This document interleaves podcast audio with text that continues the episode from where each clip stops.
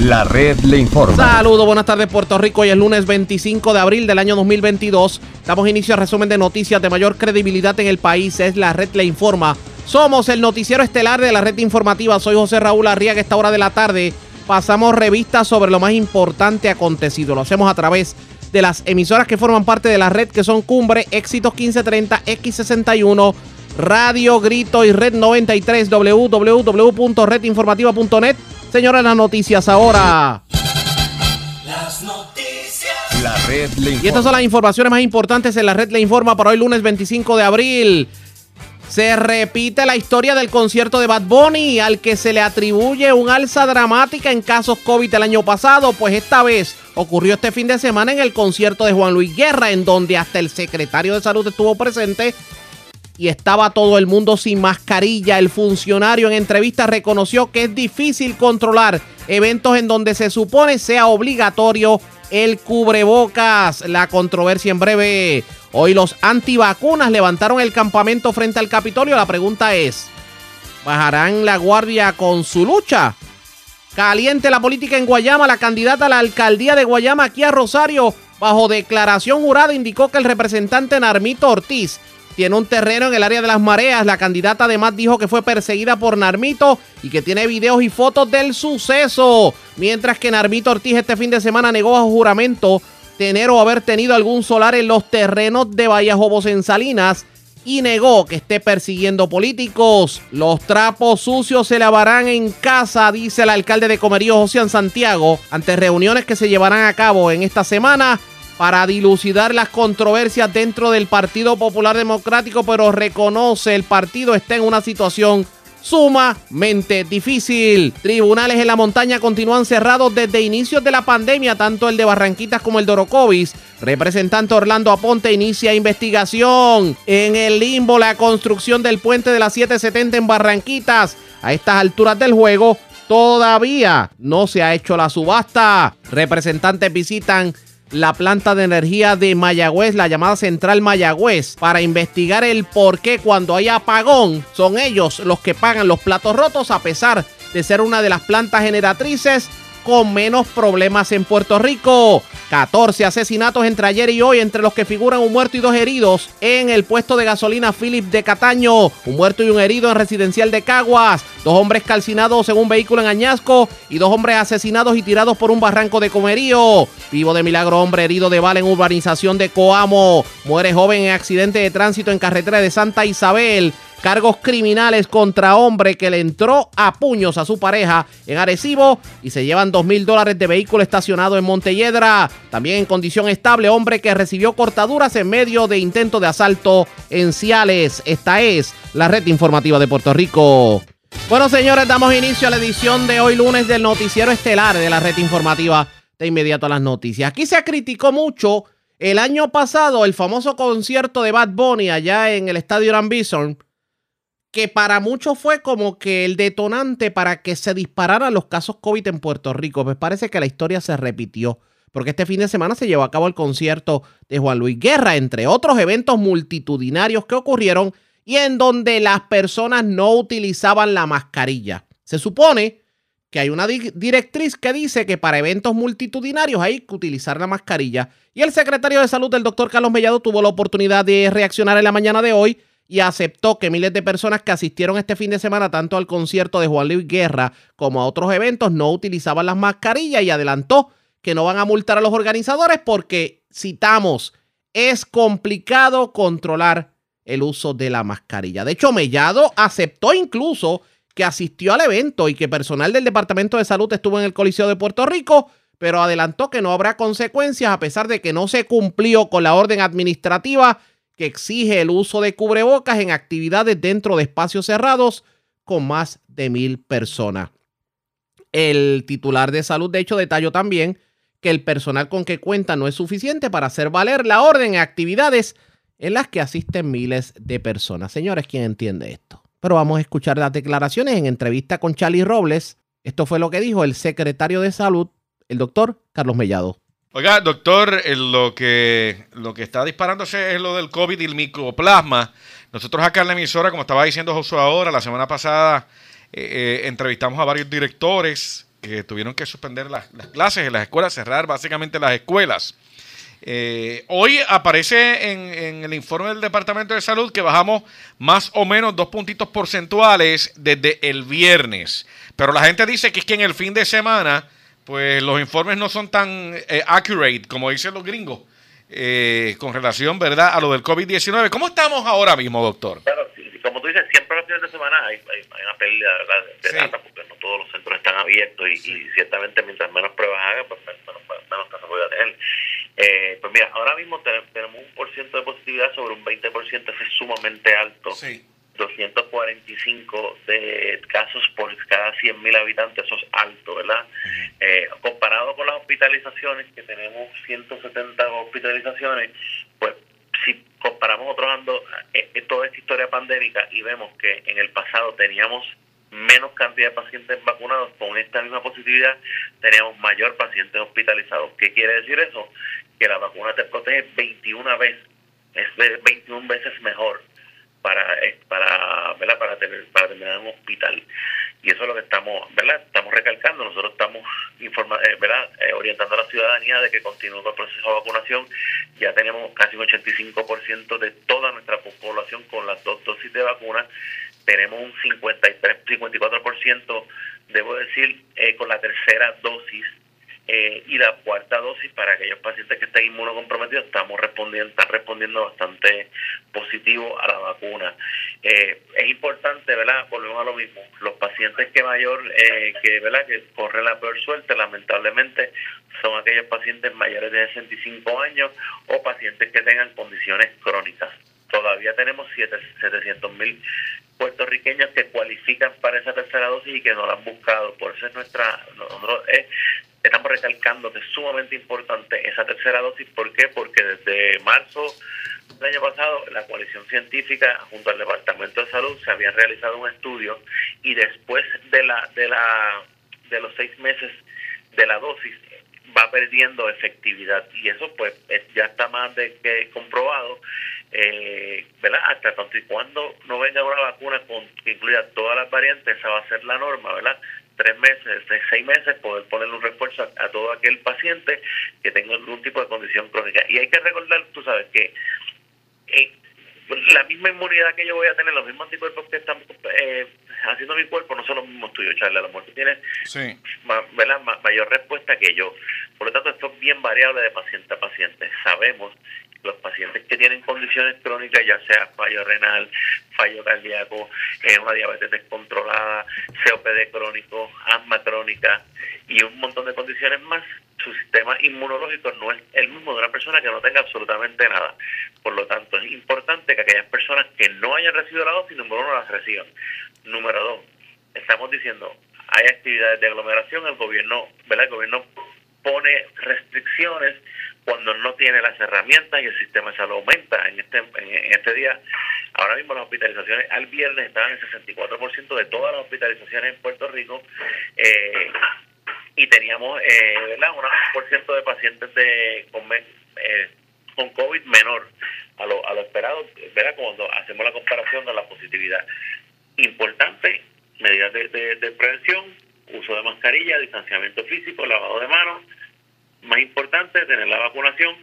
Si tiene la sintomatología, ya sea fiebre o dolor de cabeza, usted se realiza la prueba de salir positivo, su médico le puede recetar dos tratamientos antivirales que tenemos en el mercado, que es el molnupiravir y el Paxlovid, ¿verdad? El médico lo receta, no cuesta absolutamente nada, usted se toma ese medicamento y, y- y actúa como el Tamiflu con la influenza. Oiga, eso no, eh, no cuesta nada porque salió hace poco de que eso se iba a acabar. ¿Todavía no cuesta nada? No, todavía no cuesta nada, todavía no cuesta nada. Y para los pacientes mayores de 50 años Ajá. o que tengan algún tipo de condición crónica, tenemos el Beptelovimab, que es otro medicamento que tiene anticuerpos monoclonales, que ha sido sumamente efectivo contra la variante eh, BA.2. O sea, tenemos varias varias opciones. En el pasado, opciones que en el pasado no las teníamos. Oiga, doctor, sale hoy en el periódico que ustedes en el Departamento de Salud están vigilando 140 brotes activos en instituciones educativas, incluyendo 71 desarrollados en escuelas públicas. Entonces, hay instrucciones para cancelar de inmediato actividades deportivas y extracurriculares como los field days, torneos deportivos, las giras estudiantiles, entre otros eventos especiales. Bueno, ante ante ante el, el, el alza en brotes dentro de esa propia Dentro de la escuela, sí. eh, ¿verdad? Pues entonces lo- se tiene que ponderar, ¿verdad? ¿Qué actividades al aire libre van a hacer? Porque si tienen una. ¿sabes? Pero eso es en esas escuelas particularmente o eso va a ser en toda la isla, la cancelación de los field day, de las giras, palmorro y todas esas cosas. Bueno, en este momento, bajo el aumento que tenemos, ¿verdad? De, de COVID, se recomienda que se haga en todas las escuelas. En todas las ¿verdad? escuelas. No obstante, aquellas escuelas que, que quieran hacerlo, ¿verdad? Pues tienen que entonces mantener esa, ese, ¿verdad? El, el Departamento de Salud tiene sus propios epidemiólogos, de educación, perdón, debo decir, consultar con él cuál es la manera más segura de hacerlo para evitar precisamente ese contagio. Pero en escuelas que tengan esos brotes, la recomendación sería no hacer actividades pues, porque entonces van a seguir propagándola y ahí es donde entonces entra nuestro sistema de rastreo. Nosotros desde el principio tenemos un buen sistema de rastreo en donde si usted, tú sales positivo, Charlie, pues entonces llaman al, al, de la emisora de radio, llaman Sí. a donde tú estuviste el sábado, el domingo, ¿verdad? Porque se, recoge una, recopila una información y se va monitorizando ese entorno de los últimos días donde tú estuviste para que para poder entonces ofrecerle tratamientos y ofrecerle alternativas a todas estas personas que están. Y ante ese ese sistema, con ese sistema de rastreo que tenemos y el sistema que tenemos de recetas de medicamentos que estamos eh, orientando a los médicos, yo sé que este programa lo oyen muchos médicos de Sí, la región, sí. es importante, ¿verdad?, que usted puede recetar este medicamento cuando el paciente está positivo y comienza, comienza con síntomas de leves a moderados, eh, puede comenzar el medicamento y así vamos a evitar una hospitalización. Si el paciente tiene una condición crónica, eh, ¿verdad?, o más de 50 años, pues entonces tenemos el tratamiento monoclonal, que tenemos 36 centros en Puerto Rico, incluyendo centros de infusiones, que van a tu casa y te ponen el medicamento sumamente fácil. Te lo ponen en, un, en una hora y ya, este, una sola dosis. O sea que estamos trabajando con, con todo esto y, y, verá todo lo que lo- los resultados de las herramientas han sido, pues que mira, podemos realizar actividades, ¿verdad? Porque tenemos muchísimas herramientas para poder prevenir cualquier tipo de contagio y lo estamos viendo, estamos viendo las hospitalizaciones, eh, ¿verdad? Y, y, y, vemos que la mayoría de las personas que están hospitalizadas son personas que no se vacunaron o que se o que no se o que ya se pusieron la segunda dosis hace más de, seis meses y la volvemos lo mismo. La vacuna protege 21 veces más.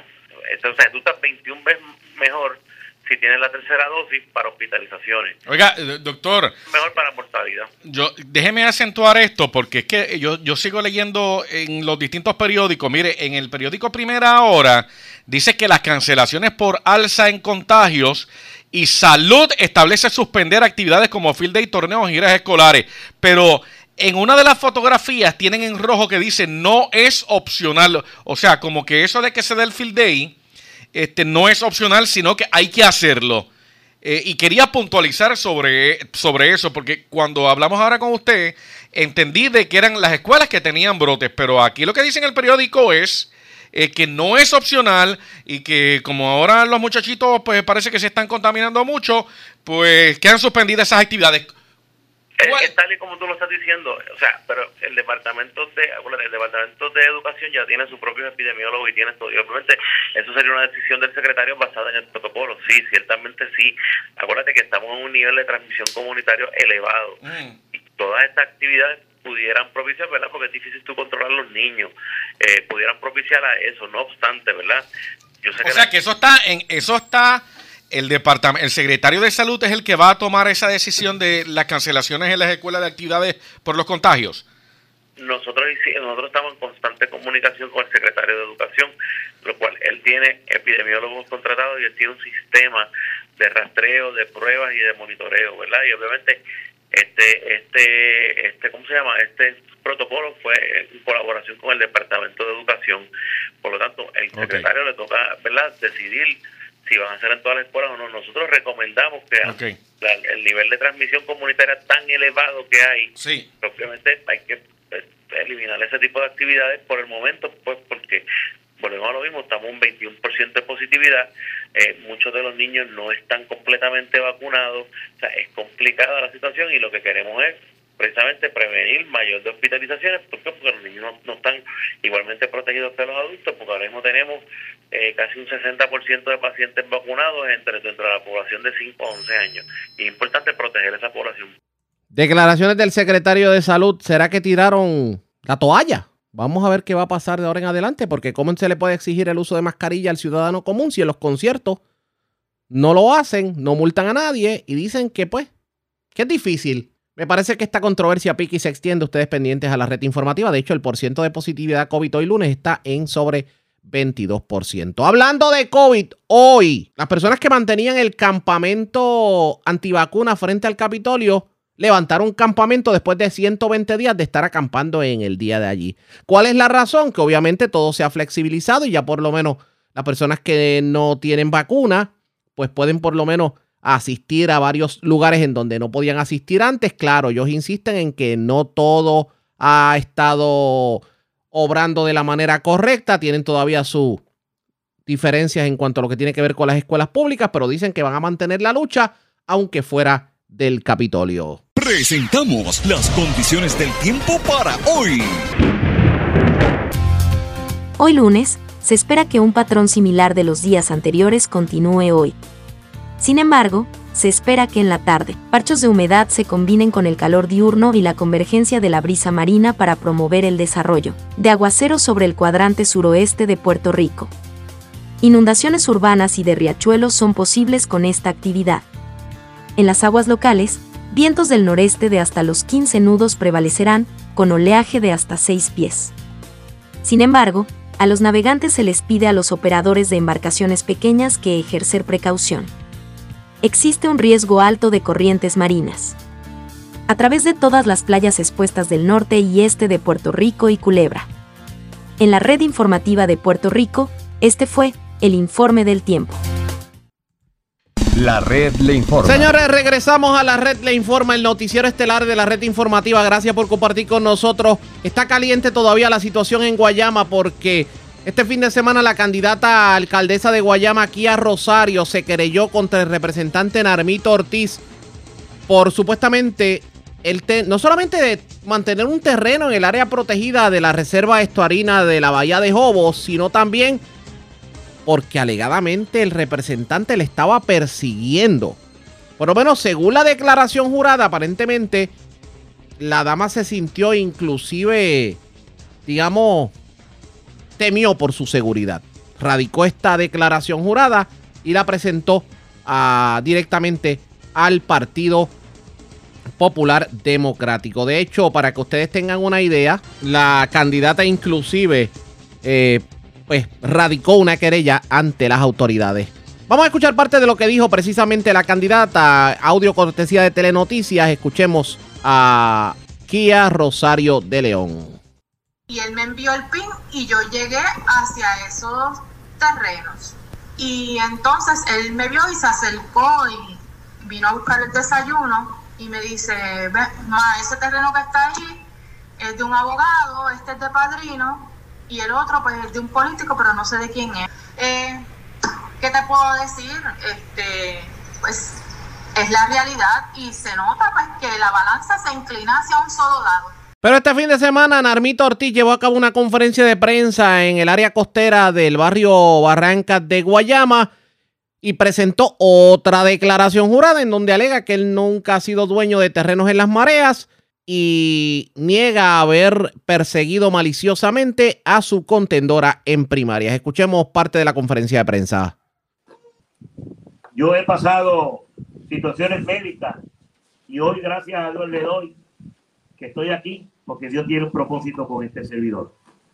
Y lo digo sin nada que esconder, porque así, así he sido yo. La gente de Guayama me conoce a mí de la manera que actúo, de la manera que he servido, porque me conocen como ser humano, como servidor público y como líder de este pueblo. He participado en tres elecciones generales y gracias a ese voto directo de cada uno de nuestros constituyentes y en este caso de Arroyo, Guayama y Salinas, este servidor ha salido electo eh, por muchos votos, no por uno, por muchos. Y he cumplido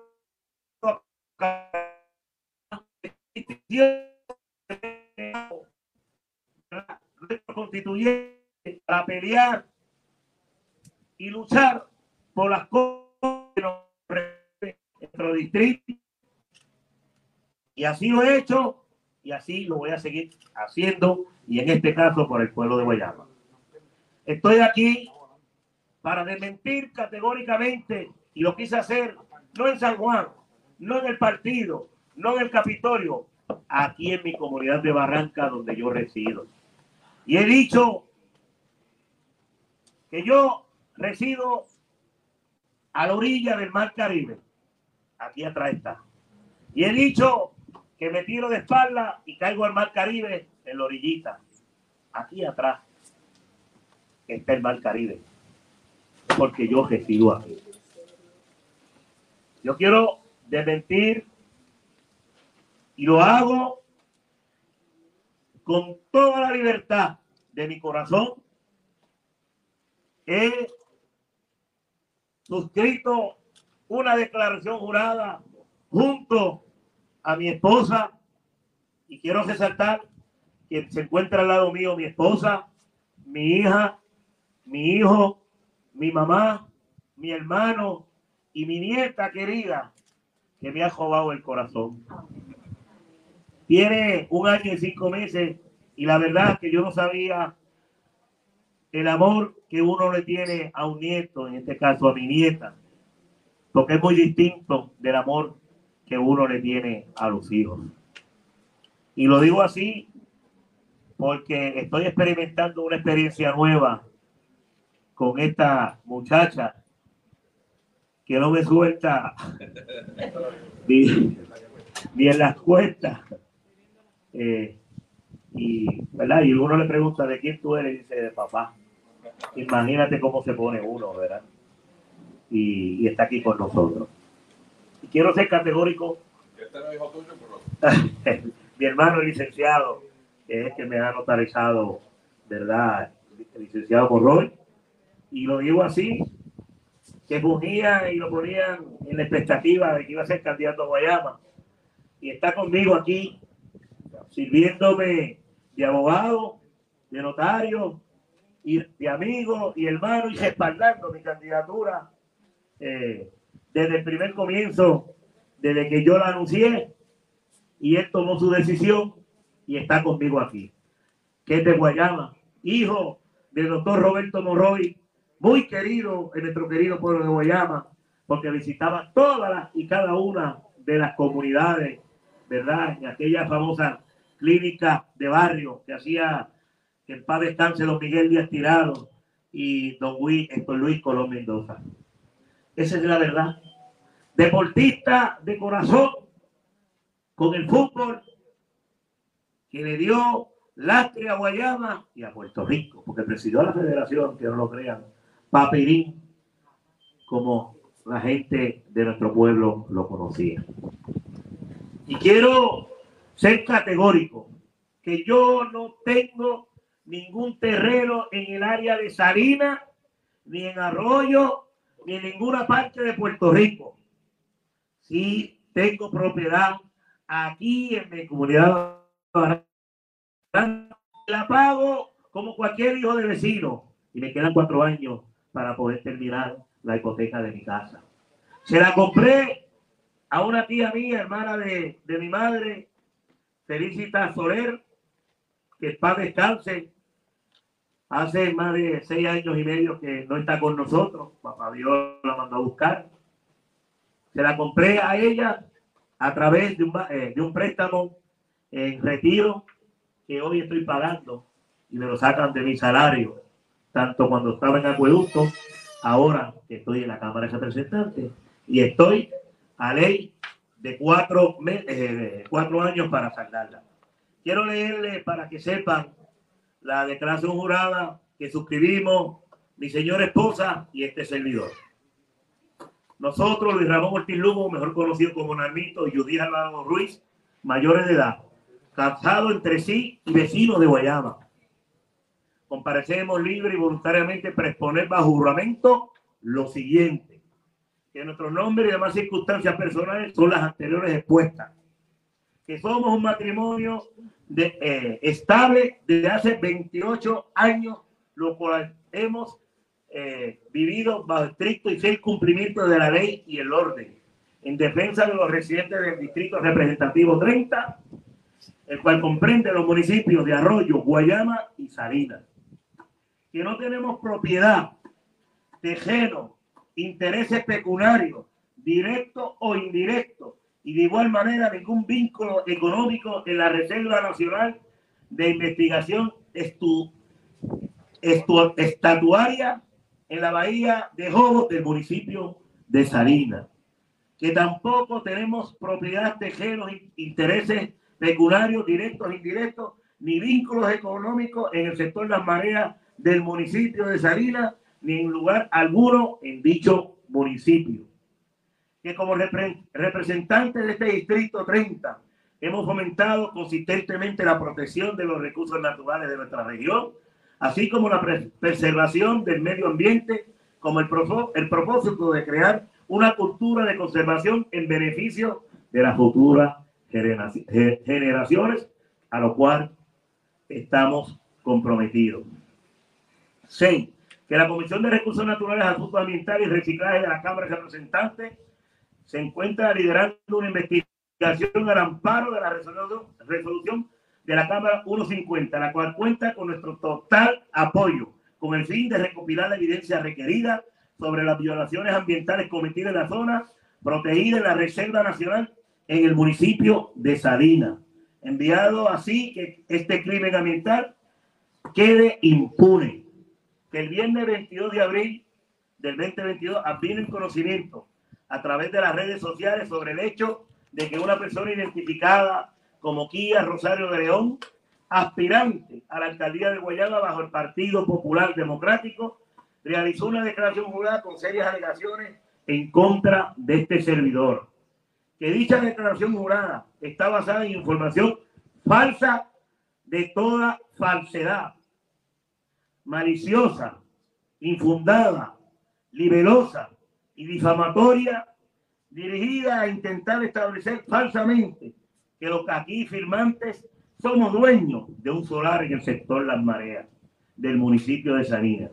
Y por, consiguiente, intentar masillar nuestra reputación e integridad profesional con alegaciones basadas en puras especulaciones, ejecutoras e información que no les consta del propio y personal conocimiento. Parte de las declaraciones de Narmito, de hecho, la declaración la hizo junto a su esposa, Narmito Ortiz, que no solamente presenta la declaración jurada, sino que estaría inclusive considerando la erradicación de una querella por, por difamación en contra de Kia Rosario ante la Secretaría del Partido Popular Democrático. La red le informa. Cuando regresemos hablando del Partido Popular Democrático, esta semana van a haber reuniones en el partido para tratar de dilucidar todas las controversias. Llegó el momento en que los trapitos sucios se laven en casa. Hablamos sobre particular con el alcalde de Comerío, José Santiago, porque él fue uno, uno de los que dijo que pues, se sentía incómodo con la situación del partido. ¿Aspirarán todos ellos fuera de la insignia del Partido Popular? Es lo próximo. A la pausa, regreso en breve. Buenos días, buenos días para ti y buenos días para, para toda la audiencia que nos escucha. Saludos. Y gracias por compartir con nosotros.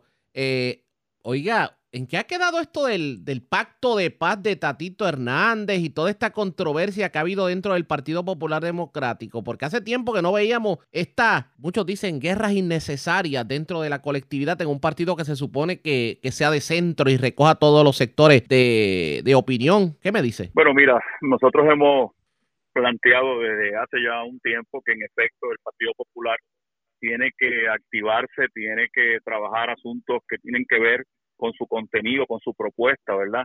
Eh, la gente hoy tiene la dificultad de distinguir un partido del otro. Eh, escucho mucho eso de que son lo la misma cosa y, y no lo creo así. Creo que como opción para las próximas elecciones tenemos necesidad de establecer claramente ¿verdad? La razón de ser del Partido Popular, la propuesta que le hace el país.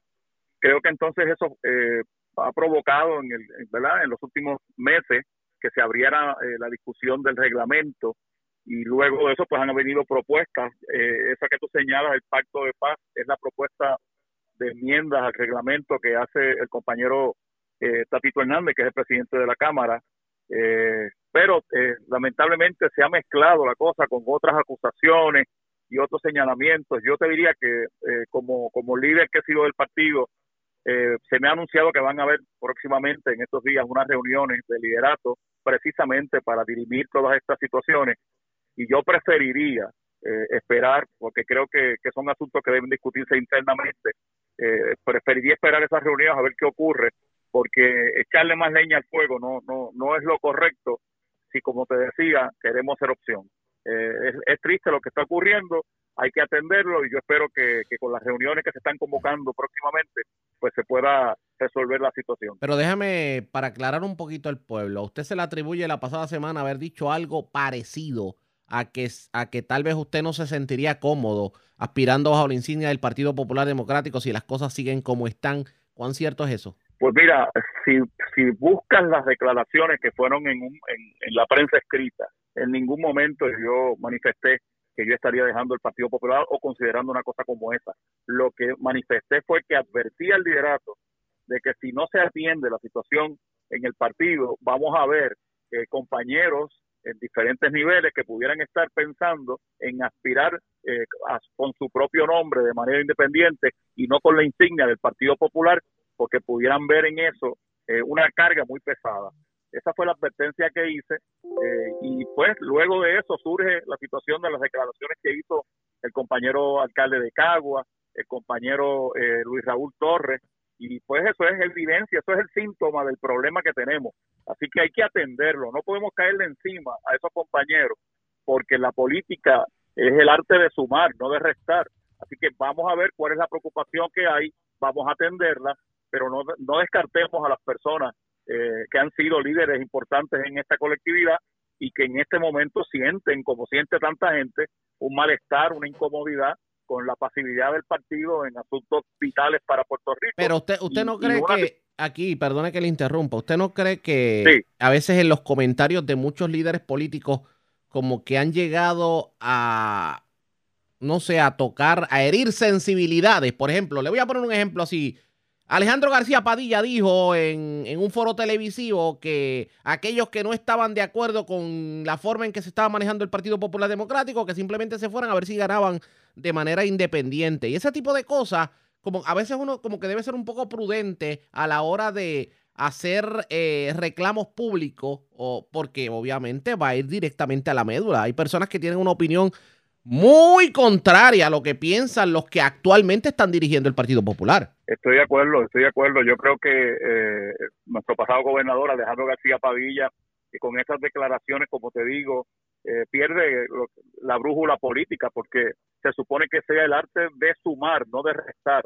Y estamos hablando de líderes importantes porque, oye, Luis Raúl Torres, por ejemplo, eh, es un, líder que lleva ya más de 20 años sosteniendo ese escaño en, en, el municipio, en la ciudad capital, que sabes que, que, ha, sido controlada en varios términos por el PNP y sin embargo él ha, mantenido eh, esa cabeza importante para el Partido Popular en ese precinto. Por el otro lado, ha sido presidente interino del Partido Popular en San Juan cada vez que quedamos descabezados por derrotas que hemos tenido allí. Luis Raúl es, es la voz más importante en la fiscalización que se está haciendo al contrato de Luma y a las situaciones que hay con el servicio eléctrico. Ha sido una voz importantísima, ¿verdad? ¿Qué es lo que se supone que hagamos? Fiscalización. Así que decirle a Luis Raúl, si no quieres estar aquí, coge y vete.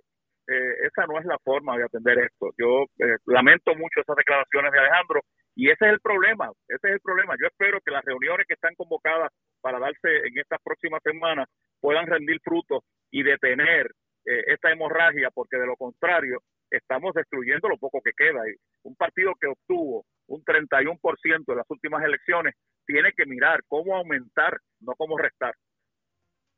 En este caso, eh, en cuanto a, lo que tiene que ver con las reuniones, la forma en que el presidente del, del Senado, y actual presidente del Partido Popular Democrático, José Luis Dalmau, ha estado trabajando la presidencia del Partido Popular Democrático. ¿Cómo la califique? Obviamente le hago la pregunta, porque todos sabemos que esta controversia del dimi dentro del Partido Popular Democrático surgió desde que José Luis Dalmao hizo las declaraciones que hizo sobre el proyecto para restringir el aborto. Pues mira, la presidencia de, del compañero Dalmao ha sido muy complicada porque él está presidiendo un Senado donde no tiene mayoría, tiene que estar en negociaciones con, los partidos de minoría, partidos emergentes. Eh, la realidad es que eh, asumir esos dos roles eh, ha sido muy complicado. Tener la presidencia de un Senado que está en, de esa manera, sin ninguna mayoría clara, y al mismo tiempo tú dirigir un partido que tiene que estar en la línea de la fiscalización desde la oposición, no es tarea fácil. Y creo que lo que corresponde sería eh, pues que termine este el, el, mandato que él tiene. Entiendo que en este año debe, debe darse el proceso para la reorganización del partido. Y yo creo que él no, no debe continuar en ese cargo. No porque no estemos de acuerdo con él o que no, lo, no le apoyemos. Es porque entiendo que el rol que tiene como presidente del Senado, eh, en un Senado eh, como el que tiene, no, no puede, no puede mantener esas dos tareas porque eh, se complica mucho y al final del día, pues el resultado no está siendo favorable para ninguno de los dos eh, responsabilidades que tiene. Por ahí se habla del regreso de Carmen Yolín Cruz a la política y usted fue su director de campaña. Inclusive se ha tratado de eh, insinuar que Carmen Yulín pudiera estar aspirando a la comisaría residente. ¿Usted avala el regreso de Carmen Yulín a la política? Mira, ella me dijo que próximamente iba a estar en la isla eh, y que íbamos a conversar sobre cómo ella ve el panorama político y dónde ella se ve. Preferiría esperar que llegue para ver cuál es su postura. Eh, no hemos hablado todavía. Eh, Carmen Yulín es una persona joven, es un talento que, que hay que ver en el aspecto político, ¿verdad? Cómo pinta la situación para las próximas elecciones y en qué escenario ella pudiera ser efectiva. puede hacer contribuciones importantes todavía hay que ver cuál es el rol que, que, mejor le, le, corresponda. Pero eh, prefiero esperar que llegue y, conversar con ella para conocer más o menos cuál es su disposición y su interés. Alcalde, eh, usted sabe que en el Partido Popular Democrático el tema del estatus siempre ha sido un detonante de pugna, eh, sobre todo tomando en consideración que algunos entienden en que el ELA debe ser más libre y soberano. que debe tener más autonomía, otros creen en, en, la cosa como está, etcétera, etcétera. ¿Cuándo finalmente se va a tomar el toro por los cuernos? ¿Cuándo por fin el Partido Popular Democrático se va a sentar para llegar a un acuerdo de cuál debe ser el, el, Estado Libre Asociado que defienda? Bueno, además de esta pregunta que tú me haces, habría que hacerse la pregunta de cuándo será el momento en donde haya disposición del gobierno y del Congreso a atender una situación como esta, porque de nada vale todos los esfuerzos que se hagan a nivel local eh, si, si no hay disposición del Congreso a enfrentar esa situación. Eh, como tú sabes, se han hecho aquí eh, consultas, referéndum, plebiscito y nada ha ocurrido. yo creo, por el contrario, que lo que debemos hacer, Arriaga, sería, desde mi punto de vista, tratar de separar una cosa de la otra. y me explico. Hay que hacer un proyecto de gobierno local de atender la situación aquí, de cómo podemos poner a Puerto Rico sobre sus pies y separadamente atender el asunto del estatus que se ha planteado que puede ser a través de una asamblea constitucional de estatus y que entonces de manera seria entre todos los sectores del país ese asunto se discuta, se presente al Congreso y que el Congreso pueda responder a la propuesta que le haga esa Asamblea Constitucional de Puerto Rico. Yo creo que es el, proceso correcto. Eh, Aquí nosotros tenemos demasiado de muchos problemas y no podemos perder tantas energías en un tema que lo que hace es que divide. Este, trabajemos en hacer una propuesta para, como te decía, que Puerto Rico pueda encontrar otra vez el camino de la prosperidad, de la estabilidad, de la gestión pública transparente, clara, eh, buen gobierno y que entonces, por el otro lado, de manera paralela, se pueda crear la estructura, una estructura seria, responsable, no atosigando el estatus que yo defienda. No, no, vamos a abrir una mesa de discusión y vamos a presentarle esas propuestas al Congreso y vamos a ver cuál es su reacción. Yo creo que la manera más correcta y si me preguntas a mí en términos yo yo no yo no pondría etiquetas dentro de lo que es el ELA. yo trabajaría en hacerle unas propuestas al Congreso para que de manera gradual se puedan ir haciendo unas modificaciones a esta relación con los Estados Unidos para que Puerto Rico tenga desarrollo económico. Yo creo que debe ser de manera gradual, no de golpe, sino viendo cuáles son los efectos que tengan los cambios que se propongan y que el Congreso los pueda aceptar. Si nosotros eh, trabajamos de esa manera, yo creo que adelantaríamos más que, que los dichosos plebiscitos que nada han, han dado a Puerto Rico. ¿Y usted cree que se pueda lograr un consenso en el Partido Popular Democrático y tratar de lidiar con todos estos dimes y diretes, tomando en consideración la- las diversas posturas ideológicas que hay dentro del partido? Yo creo que los populares responsabilidad Rico eh, antes que con cualquier eh, visión ideológica, así que yo creo que deberíamos poner como prioridad cuál es la propuesta que le vamos a hacer al país de cara al próximo evento electoral, cómo nosotros podemos ser una alternativa de hacer buen gobierno y el asunto del estatus, llevarlo a la mesa y discutirlo con seriedad por separado. ¿Qué pasó con el Partido Popular Democrático de Muñoz Marín, que hablaba de unión permanente y de la, def- la defensa de los cuatro pilares principales del partido? ¿Qué pasó con eso? Bueno, eh, Arriaga, eh, a mí me parece que el Partido Popular eh, ha sido claro en que reconoce que la mayor parte de los puertorriqueños quieren mantener una relación permanente con los Estados Unidos. Lo que pasa es que en- con el al pasar el tiempo hemos visto decisiones judiciales y hemos visto posturas del gobierno y del Congreso norteamericano que básicamente eh, han dejado evidenciado que la relación es una de tipo colonial. Bueno, pues entonces hay que atender eso. Eh, eso es un asunto que, que puede hacerse, como te decía, de manera gradual. Vamos a ver cómo, lo- cómo el gobierno norteamericano puede aceptar propuestas de cambio que yo propongo, no sean todas de golpe y porrazo, que no pretendamos cambiar esto de la noche a la mañana, que lo hagamos de manera gradual, evidenciándole también al pueblo puertorriqueño que lo que estamos haciendo es bueno para el país. Eh, yo creo que esa sería la propuesta, pero el Partido Popular, eh, en su origen, Arriaga, no necesariamente era un partido que tenía como primera prioridad el asunto ideológico o de estatus. Era de hacer buen gobierno, prosperidad para el país, que la gente pudiera echar para adelante. Eh, esa, es, esa debería ser la visión todavía, Déjeme, claro que sí. déjeme entender un poquito y perdone que entre en controversia. Usted lo que me está queriendo decir, por lo menos es mi percepción, esto me orienta, que, que esa, te- esa teoría de Muñoz Marín cuando eh, fundó el Partido Popular Democrático cambió con el tiempo. O sea, ya no es la misma realidad que cuando Muñoz Marín fundó el Partido Popular Democrático. O sea, ha- hay que cambiar. Es lo que me está diciendo. Bueno, yo lo que te estoy diciendo es que han habido eh, decisiones en el nivel judicial, han habido posturas del Congreso, han habido posturas también incluso del Ejecutivo de, de- de Estados Unidos, del gobierno, del Departamento de Justicia, que han dejado evidenciado que esta relación con los Estados Unidos, eh, a, a todas luces, tiene una condición de que nos están atendiendo como si fuéramos una colonia.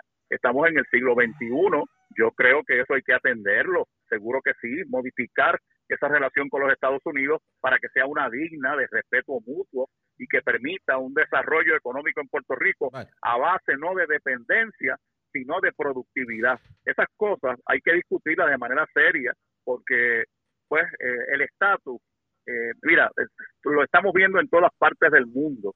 La situación es tan dinámica, tan cambiante en el mundo, Sí. que nosotros también tenemos que atemperarnos a eso. Bueno, definitivamente. Oiga, cierro con esto y sin ánimo de cambiar de tema. Dos asesinatos en Comerío este fin de semana. ¿Está la ola criminal creciendo? ¿Qué me dice sobre el particular? Sí, mira, eh, hubo uno, una situación de dos asesinatos hace unas semanas atrás y vuelve este fin de semana. En aquella ocasión fueron por acecho. Tal parece que esta situación es algo similar.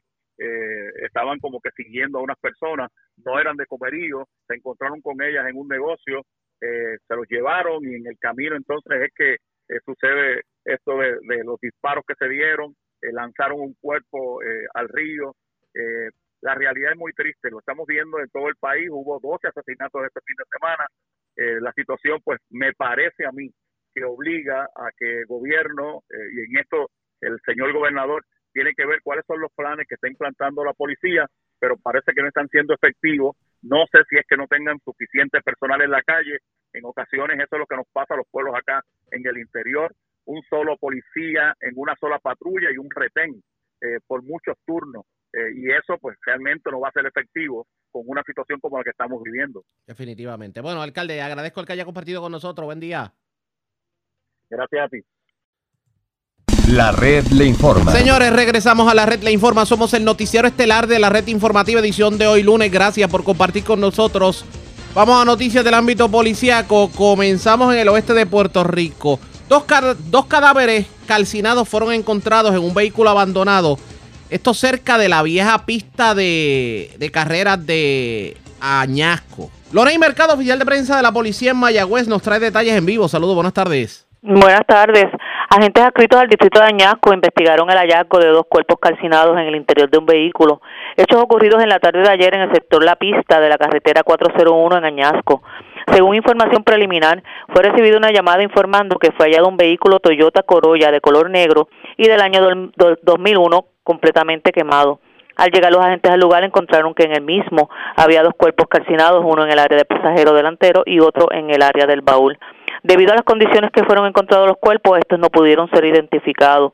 Los agentes Orfel Ortiz de Servicios Técnicos y Lisbeth Ruiz Candelaria de la División de Homicidios de CIC de Mayagüez, en unión al fiscal Iván Blondet, se hicieron cargo de la investigación. Gracias por la información. Gracias, buenas tardes. Gracias, buenas tardes. Gracias, era Lorraine Mercado, oficial de prensa de la policía en Mayagüez. De la zona oeste vamos a la zona metropolitana porque una persona murió, dos resultaron heridas en medio de una balacera ocurrida anoche frente al puesto de gasolina Philips 66 en la calle Wilson, en el casco urbano de Cataño. También se llevaron herramientas y ropa interior de un vehículo estacionado frente a la urbanización Villa Costamar en Dorado. También se llevaron línea de cobre del Burger King de la calle Santa Cruz en la zona de Bayamón y una persona que se encuentra en condición de cuidado luego de haber sido arrollada. La información la tiene Mayra ya, el oficial de prensa de la policía en Bayamón. Saludos, buenas tardes. Sí, buenas tardes. La información que tenemos es que un asesinato se reportó ayer domingo a las 10 y 28 de la noche en la calle Wilson, Pueblo, eh, frente al puesto de gasolina Philip 66 en Cataño. Según se informó, una llamada al sistema 911 alertó a la policía acerca de unos disparos en el mencionado lugar. Al llegar los agentes encontraron el cuerpo de un hombre identificado como Jesús Horta Ramos, de 38 años y residente del pueblo de Guainabo, con varias heridas de bala en diferentes partes del cuerpo. Relacionado a estos hechos, dos hombres identificados como Edward Merced, de 46 años, y Brian Rivas, de 29, resultaron heridos de bala estos se encontraban en el Centro de Diagnóstico y Tratamiento eh, local de Cataño y al momento se desconoce la condición de ambos. El agente Luis eh, Calderón, adscrito a la División de Homicidios del 6 de Bayamón, en unión al fiscal Carlos eh, Romo, se hicieron cargo de la pesquisa y agentes adscritos a la División de Patrullas de Carreteras de Bayamón investigan un accidente de carácter grave con peatón reportado a las 7 de la noche de ayer en el kilómetro 2.4 de la carretera 867 en el barrio Ingenio de Tuabaja. De acuerdo a la información preliminar, se alega que mientras la conductora Rosa Baez Valentín, de 65 años, transitaba por esta vía en un Toyota Corolla color azul del 2006, por razones que aún se investigan, atropelló al peatón Juan Marrero Figueroa, de 61 años de edad, quien resultó con trauma en la cabeza y con laceraciones en distintas partes del cuerpo, siendo llevado al Hospital Doctor Center en Bayamón. Al momento permanece en esta institución recibiendo asistencia médica.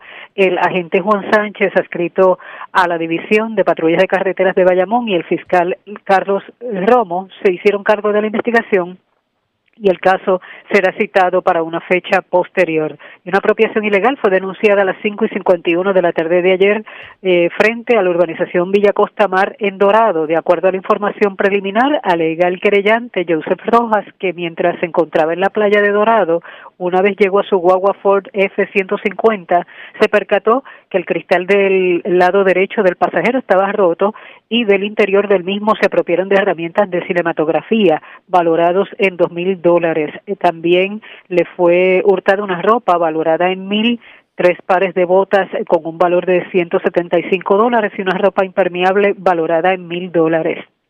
El caso fue referido al CIC de Bayamón para continuar con la pesquisa y también se informa de una apropiación ilegal de siete pies aproximadamente de una línea de cobre que fue reportada a las dos y seis de la tarde del domingo en el restaurante Burger King localizado en la calle Santa Cruz en Bayamón. De acuerdo a la información preliminar, alega la querellante Sharon Sotomayor que alguien se apropió ilegalmente de la línea de cobre de la toma de gas lo que ocasionó la pérdida de tres galones, valorados en dos mil dólares aproximadamente.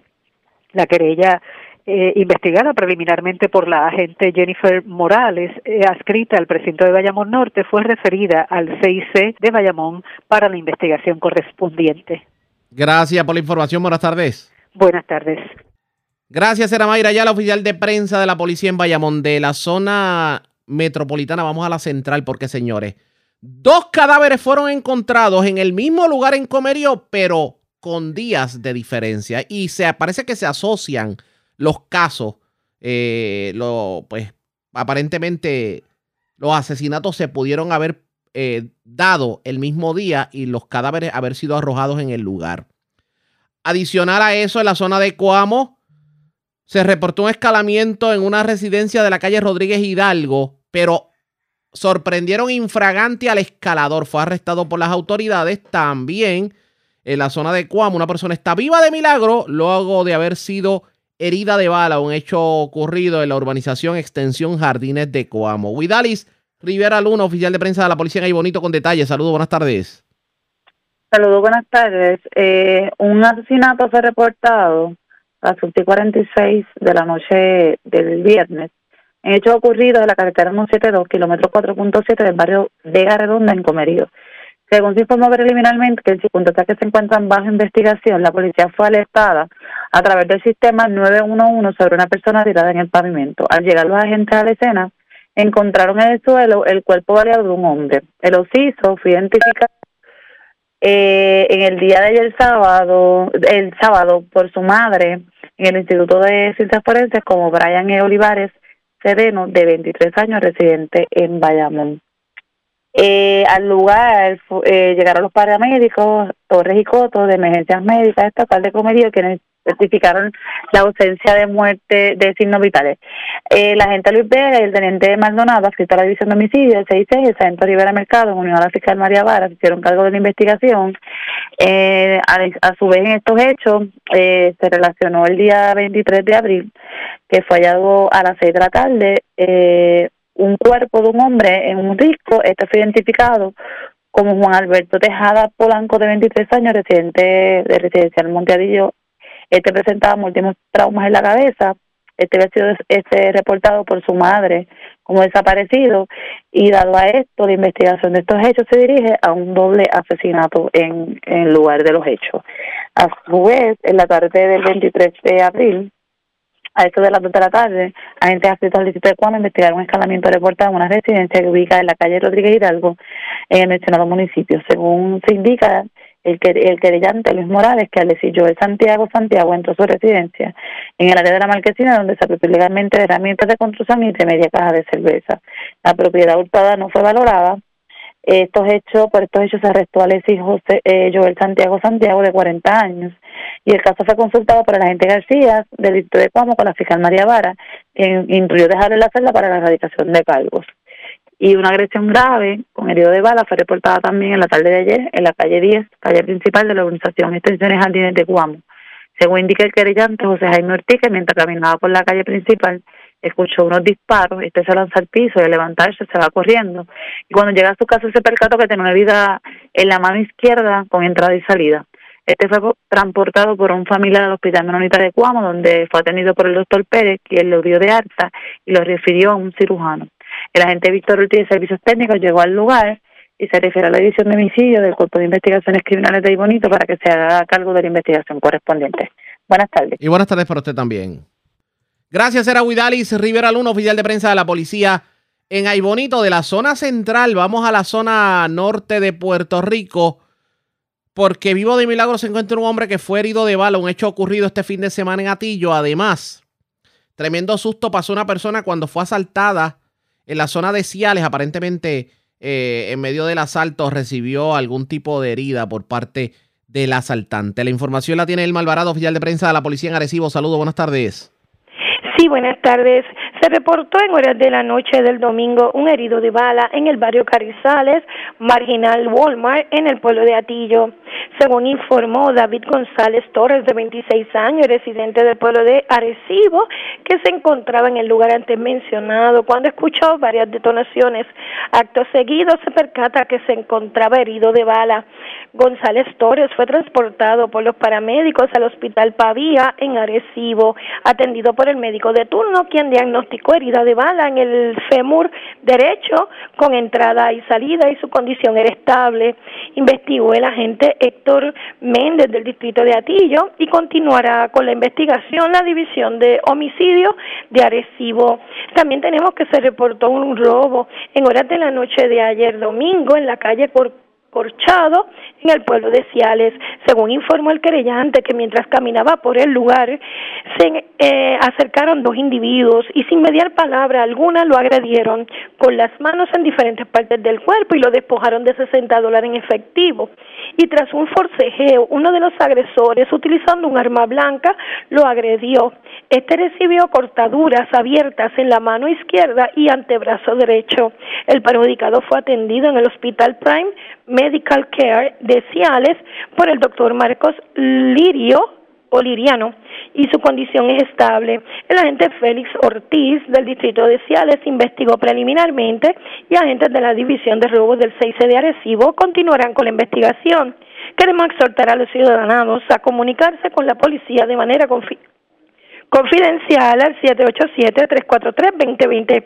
Eso es todo lo que tenemos por el momento. Que tengan todos buenos días. Igual a usted también. Y era el Malvarado, oficial de prensa de la policía en Arecibo. Más noticias del ámbito policía con nuestra segunda hora de programación. Por esta hora de la tarde hacemos lo siguiente. La red le informa. A la pausa, identificamos nuestra cadena de emisoras en todo Puerto Rico y regresamos a nuestra segunda hora de programación aquí en el noticiero estelar de la red informativa. La red le informa. Señores, iniciamos nuestra segunda hora de programación. El resumen de noticias de mayor credibilidad en el país es la red le informa. Somos el noticiero estelar de la red informativa. Edición de hoy lunes 25 de abril. Vamos a continuar pasando revistas sobre lo más importante acontecido y lo hacemos a través de las emisoras que forman parte de la red que son Cumbre, Éxitos 1530, X61, Radio Grito y Red 93, www.redinformativa.net. Señores, las noticias. Ahora... Las noticias. La red le informa. Y estas son las informaciones más importantes en la red le informa para hoy lunes 25 de abril. Se repite la historia del concierto de Bad Bunny al que se le atribuye un alza dramática en casos COVID el año pasado, pues esta vez ocurrió este fin de semana en el concierto de Juan Luis Guerra, en donde hasta el secretario de salud estuvo presente y estaba todo el mundo sin mascarilla. El funcionario en entrevista reconoció que es difícil controlar eventos en donde se supone sea obligatorio el cubrebocas. La controversia en breve. Hoy los antivacunas levantaron el campamento frente al Capitolio. La pregunta es, ¿bajarán la guardia con su lucha? Caliente la política en Guayama. La candidata a la alcaldía de Guayama, aquí a Rosario, bajo declaración jurada, indicó que el representante Narmito Ortiz tiene un terreno en el área de las mareas. La candidata además dijo que fue perseguida por Narmito y que tiene videos y fotos del suceso. Mientras que Narmito Ortiz este fin de semana negó bajo juramento tener o haber tenido algún solar en los terrenos de Vallajobos en Salinas y negó que esté persiguiendo políticos. Los trapos sucios se lavarán en casa, dice el alcalde de Comerío, José Santiago, ante reuniones que se llevarán a cabo en esta semana para dilucidar las controversias dentro del Partido Popular Democrático, pero reconoce el partido está en una situación sumamente difícil. Tribunales en la montaña continúan cerrados desde inicios de la pandemia, tanto el de Barranquitas como el de Orocovis. Representante Orlando Aponte inicia investigación. En el limbo, la construcción del puente de las 770 en Barranquitas. A estas alturas del juego,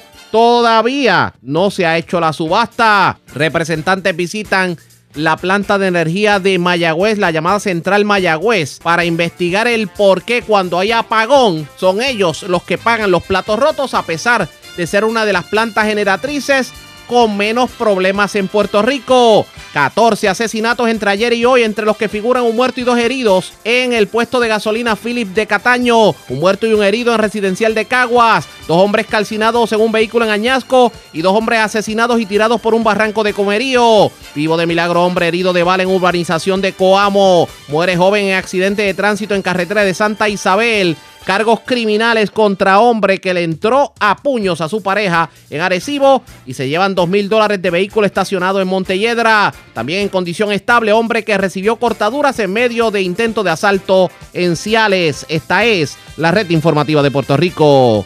Bueno, señores, damos inicio a la segunda hora de programación en Noticiero Estelar de la red informativa de Puerto Rico. De inmediato a las noticias. Hay cosas que, señores, no las han arreglado ni han tomado cartas en el asunto desde el huracán María. Y uno se pregunta, pero señores, ¿por qué toda la culpa para un huracán que pasó en el 2017?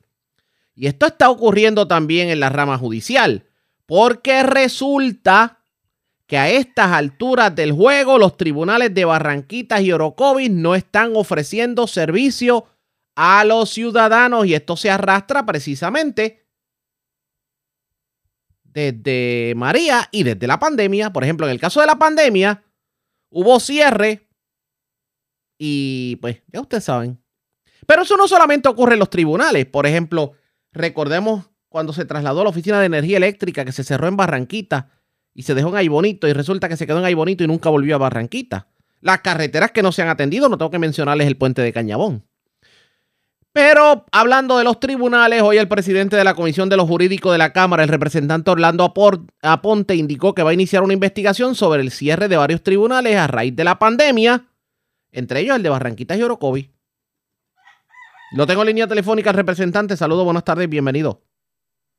Buenas tardes para ti, José Raúl, y para todas las personas que nos sintonizan. Un gusto estar siempre con ustedes, brindándole la información del día a día. Gracias por compartir con nosotros. Uno no entendería por qué eh, los tribunales municipales no están operando porque, por ejemplo, en el caso de Barranquitas, el edificio que se utilizaba está intacto allí. Y en el caso de Orocovis, por ejemplo, eh, el tribunal de Orocovis es propiedad del Estado. Ellos tienen su propio edificio y no hay ningún problema con el edificio.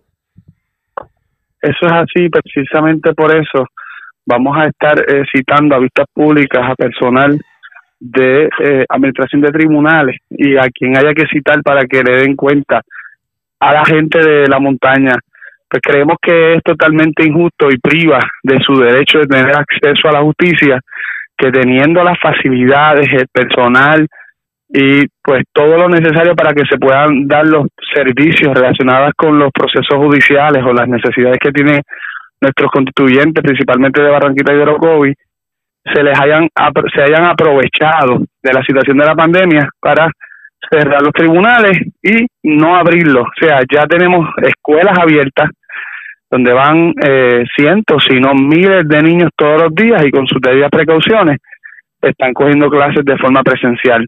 Ya hemos visto cómo en el día de ayer, por ejemplo, se, se ven conciertos donde van miles y miles y miles de personas sin tomar medidas, ni siquiera mascarillas. ¿Y cómo es posible que, que su pretexto de que estamos bajo una pandemia no se hayan reabierto los eh, tribunales de Orocovis o los tribunales de Barranquitas, porque de hecho el de Villalba lleva Valde, Valde cerrado y me parece que si la gente de Barranquita, Orocovis, Villalba, Cuamo, paga IBU, pagan contribuciones, pagan todos los arbitrios, igual que lo hace la gente de las áreas metropolitanas, ¿por qué se les priva del derecho de tener acceso a la justicia si ni siquiera tienen un tribunal abierto como lo había por décadas? ¿Y qué explicación ha dado la rama judicial, si alguna, para mantener el Tribunal de Barranquitas y el de Orocovi cerrado todavía? Eh, yo tuve la oportunidad de dialogar de forma informal con el director ejecutivo de la Oficina de Administración de Tribunales y nos ha dicho que iba a investigar el asunto, que entiende nuestra preocupación, que él, él le parece que era una determinación administrativa de la jueza administradora de la región judicial de Aibonito, es decir, la jueza Marielén Padilla Coto, por una razón que desconocemos, porque no tuvieron la, pues, la discreción o la transparencia de hacer públicas sus determinaciones, o parece ser que de forma caprichosa o arbitraria decidió mantener cerrados estos tribunales. Parece que a ella no le gusta bajar eh, o moverse, trasladarse eh, hasta Barranquita, se le hace más cómodo llegar eh, y mantenerse en el tribunal de Ay Bonito. De la misma manera que eh, se le hace incómoda, parece ser que viajar hasta Orocovis, recordemos que eh, estos jueces no están todos los días en los tribunales, pero al menos uno, dos, tres días a la semana que ellos puedan sesionar para darle servicio a la gente humilde de la montaña, la gente que vive en las afueras del casco urbano de Orocovis. ¿Cómo, ¿Cómo esperar que una persona de a la de la piedra, de, de Matrulla, que allí, bueno, yo estuve el pasado viernes en, en esa área de Damián Abajo, Cacao, y a veces no tienen ni señal de servicio telefónico, ¿cómo vamos a pretender que estas personas se conecten a través de esos métodos o mecanismos para poder presentar sus reclamaciones? A veces cosas sencillas, controversias entre vecinos, cobros de dinero, hasta una revisión de tránsito. Si a usted le dan el boleto allá en el mirador de, de, de Matrulla, o Matrulla eh, Villalbaro Covid, pues tendría que ir hasta Ay Bonito para radicar, o hasta Ponce, porque el tribunal de Villalba también se encuentra cerrado hace, hace años.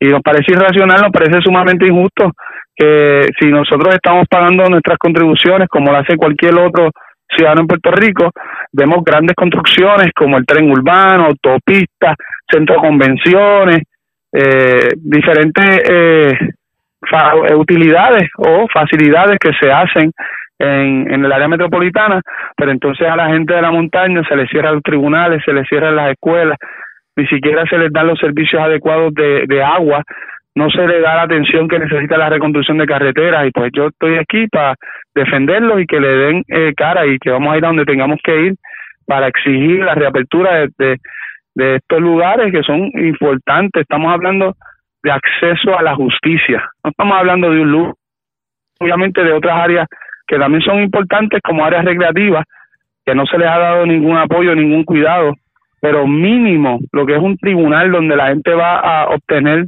justicia, pues tienen que permanecer abiertos y van a tener que dar muchas explicaciones. Representante, y precisamente ya que estamos hablando de cosas que no se hacen para el centro de la isla, y es más, y yo lo voy a decir de la manera más cruda del mundo. ¿No le parece que con, la, con el puente de las 770 de Cañabón, el Departamento de Obras Públicas nos cogió a los barranquiteños de, de eso mismo? Yo creo que tienen que dar muchas explicaciones también. Eh, tengo que ser eh, justo y a pesar de que se afectó, no sé por qué la comunicación que teníamos directamente con la Secretaría de Transportación y Obras Públicas eh, durante los pasados meses, a pesar de sin número de llamadas, comunicaciones, correos que le hemos enviado a la secretaria y a, tu- a sus ayudantes para conocer el estatus específico de la construcción del puente del barrio Cañabón, la carretera 770 y 772 y otras otras carreteras que están eh, cercanas pero que están sumamente afectadas.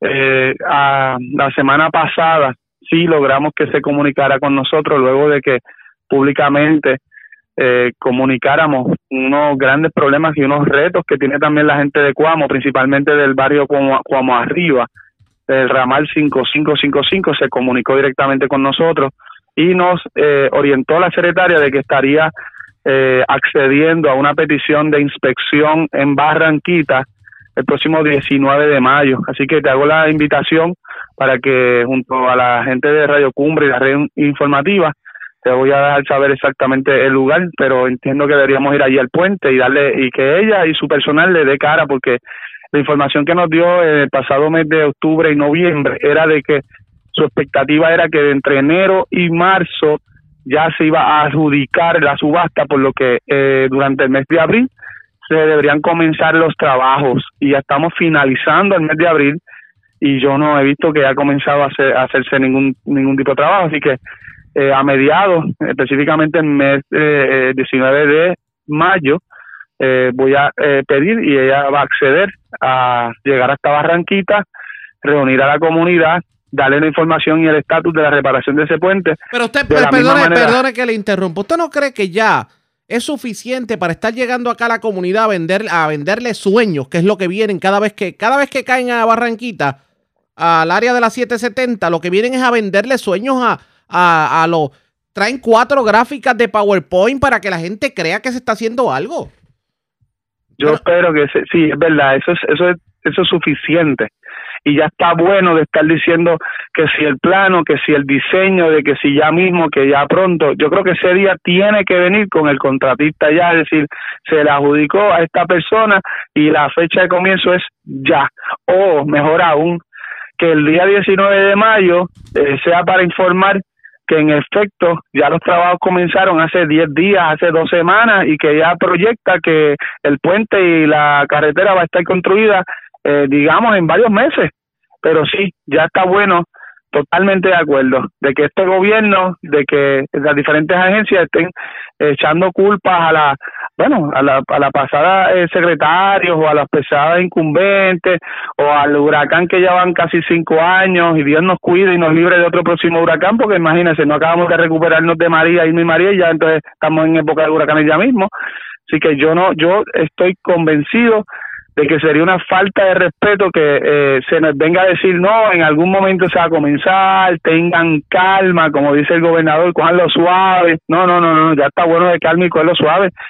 Tiene que venirnos a informar específicamente cuándo comienzan los trabajos y si y si y si y mejor aún que ya nos diga, mire, como ustedes pueden apreciar, aquí están todas las máquinas, llevan aquí hace dos semanas, comenzaron los trabajos y deben estar terminando en una fecha específica. Eso es lo que lo mínimo que esperamos la gente de Barranquita, pues nos merecemos mucho más de cómo nos han tratado los pasados cinco años. ¿Cuándo fue que me dio? 19 de mayo. Correcto. Estamos hablando todavía de, de, de tres semanas, casi un mes. Tres semanas, sí. Eh, la, la, lo que ella nos dice, y tengo que ser justo, es que este, esta situación no es solamente en nuestro distrito. La carretera 156 está grave, desde Comerío Lo que pasa es que lo que no entiende la secretaria es que las únicas dos vías que todavía están cerradas desde el Paso de María en todo Puerto Rico son la 770 de Cañabón y la 143 de Ayale. Y las dos coincidentalmente en Barranquita. A el resto de las vías de rodaje, aunque tengan sus boquetes y sus derrumbes, hay tránsito por las vías. Pero esas fueron las fechas más cercanas que nos dio. Y pues aunque yo quisiera que, sea mucho antes, ¿verdad? Porque estamos todavía en abril, pues evidentemente tengo que eh, eh, aceptar en cierta, hasta cierta manera que ella tiene que atender diferentes proyectos alrededor de Puerto Rico y era la fecha más próxima. Pero así, eh, no espero que no haya excusa porque te- tendrá tiempo suficiente para brindarnos información específica de cuándo se van a comenzar y cuándo se van a terminar estos trabajos. Vamos a ver qué Yo te- creo que ya no hay espacio para más excusas. Vamos a ver qué termina ocurriendo. Representante, gracias por haber compartido con nosotros. Buenas tardes.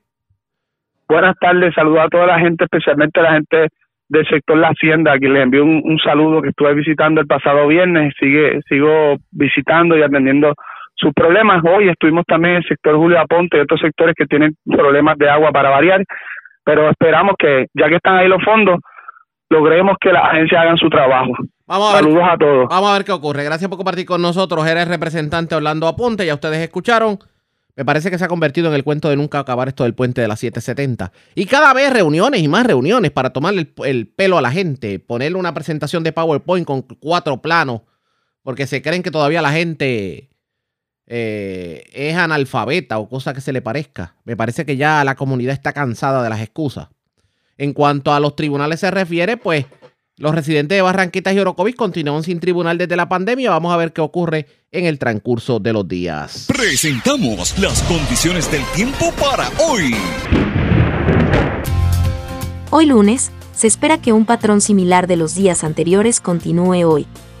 Sin embargo, se espera que en la tarde, parchos de humedad se combinen con el calor diurno y la convergencia de la brisa marina para promover el desarrollo de aguaceros sobre el cuadrante suroeste de Puerto Rico.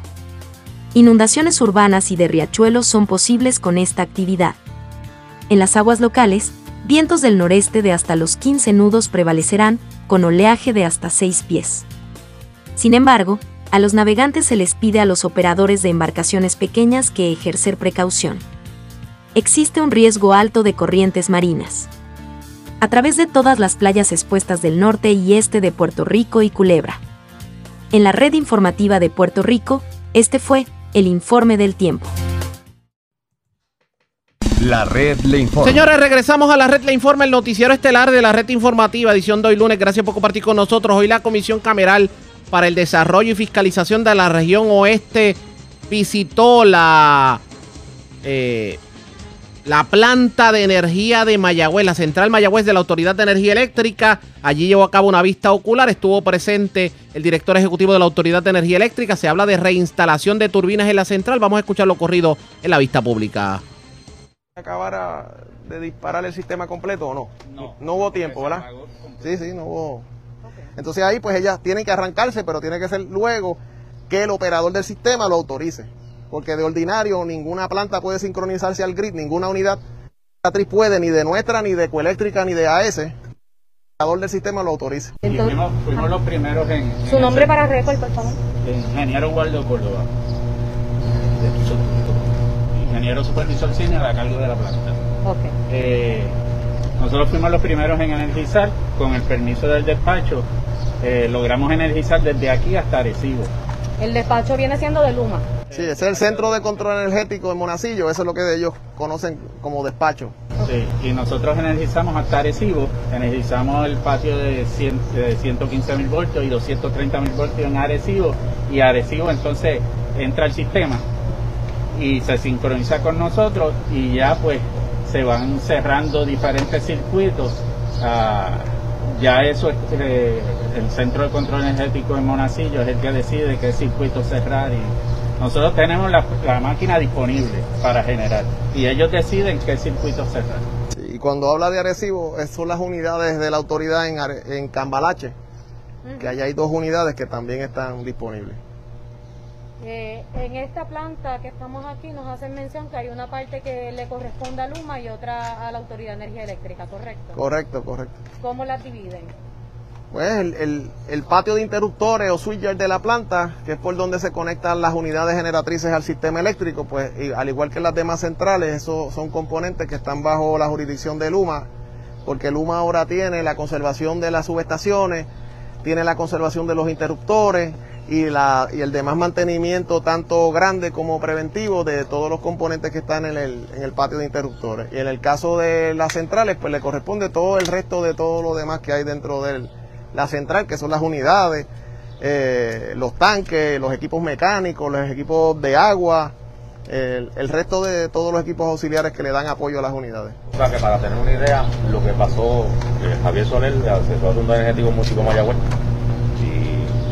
y hace poca civil, no, ¿Cómo no? yo serví con usted en el 2010 para Mayagüez Ah, 2010, ¿cómo no? como operador de transmisión.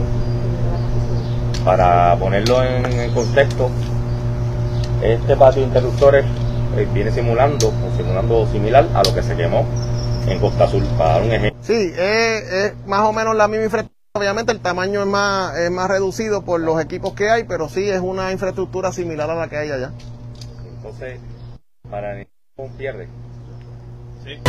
Eh, las turbinas que se van, que ya están aquí, Sí. son las que desde más o menos desde los del 2020 las que estaban estaban fuera. Estaban fuera de servicio desde el 2020, correcto. Ok. Sí, la inversión es de 17 millones y pico. 7.3 aproximadamente. En caso de una catástrofe, eh, ¿verdad? De un desastre natural, ¿cómo ustedes dividirían la capacidad, ¿verdad? Que genera eh, esta estación? Volvemos. Eh, aquí hay una capacidad de 225, 20. 220 megavatios en total dividido en cuatro unidades.